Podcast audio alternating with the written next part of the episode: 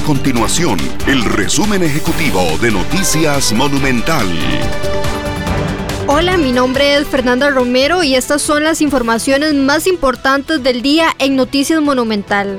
Los partidos políticos que realizarán convenciones internas se enfrentan a un escenario desconocido y una situación atípica por la pandemia del COVID-19, la cual los obliga a hacer cambios en la logística y a adaptarse a los protocolos sanitarios que imitan las autoridades.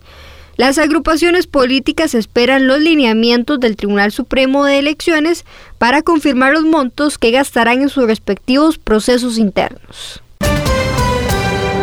El mayor aumento en las tarifas de los combustibles en lo que va del presente año entrará a regir este miércoles luego de haberse publicado en el diario oficial La Gaceta. Se trata de 37 colones más por litro en la gasolina super, 37 colones adicionales en la regular y 32 colones más en el caso del diésel.